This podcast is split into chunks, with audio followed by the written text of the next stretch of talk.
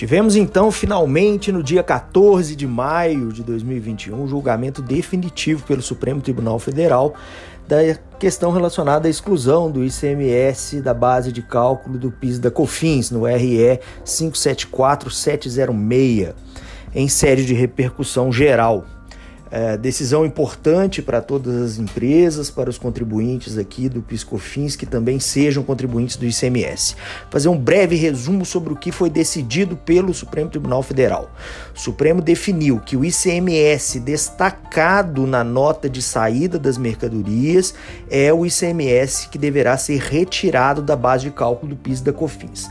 Então, quando você emite uma nota fiscal de saída de uma mercadoria ou de um serviço sujeito ao ICMS, lá vai destacado o ICMS. Esse ICMS destacado nessa nota de saída é o ICMS que deverá ser retirado da base de cálculo do PIS e da COFINS. É importante é que o Supremo definiu a modulação dos efeitos dessa decisão. E a modulação se deu da seguinte forma: ela vale a partir de 15 de março de 2017. A partir de 15 de março de 2017, o ICMS deve ser excluído da base de cálculo do PIS da COFINS para fins de cálculo e pagamento do tributo. Se alguém recolheu pelo sistema anterior um valor a maior, essa pessoa ela pode demandar a restituição desses pagamentos a maior por meio de perdecomp.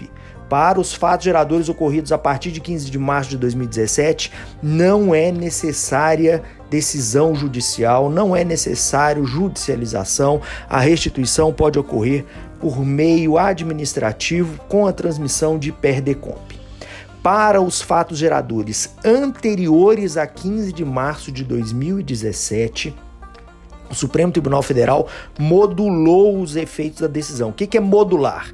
É alterar a forma de aplicação. O Supremo entendeu que para os fatos geradores ocorridos antes de 15 de março de 2017, só vale a retirada do ICMS da base de cálculo do Fisco Fins para aquelas pessoas que judicializaram, ou seja, que entraram com ação judicial ou recurso administrativo, também é válido nesse ponto, protocolados até dia 15 de março de 2017. Então, quem entrou com a ação ou entrou com o recurso administrativo protocolado até 15 de março de 2017 também pode se beneficiar dos termos dessa decisão.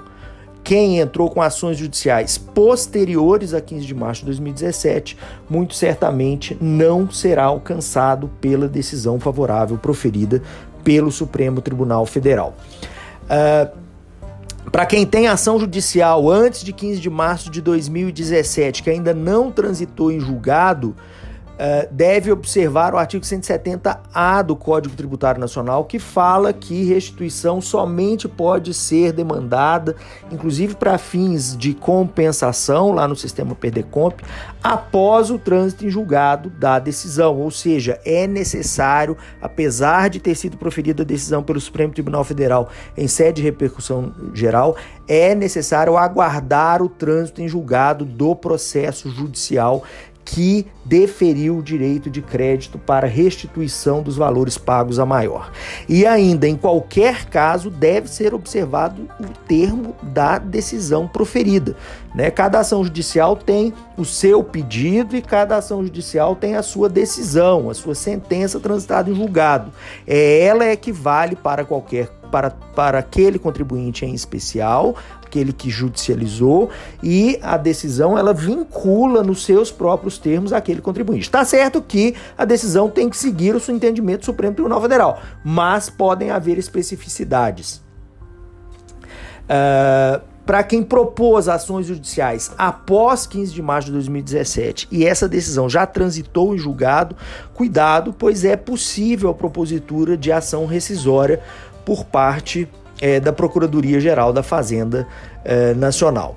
No caso de ações coletivas que foram propostas tanto para não pagamento quanto para restituição dos valores pagos, após o trânsito em julgado dessa ação coletiva e observados os termos da decisão transitada em julgado, o contribuinte pode habilitar o seu crédito indicando a decisão judicial uh, transitado em julgado para ter direito ao, uh, ao teor é, da decisão, lembrando sempre ações judiciais propostas antes de 15 de março de 2017.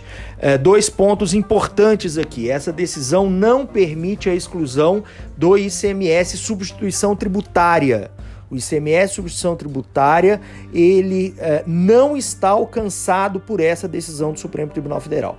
Para o ICMS ST, o Supremo Tribunal Federal entendeu que a questão não é constitucional, é infraconstitucional, e o Superior Tribunal de Justiça ainda não se posicionou em decisões com repercussão geral. No entanto, o, tanto a primeira turma quanto a segunda turma do STJ, que são as turmas da primeira sessão que julgam questões tributárias, possuem posicionamentos contrários ao contribuinte, não permitindo a exclusão do ICMS ST pelo substituído na base de cálculo do seu PIS e COFINS.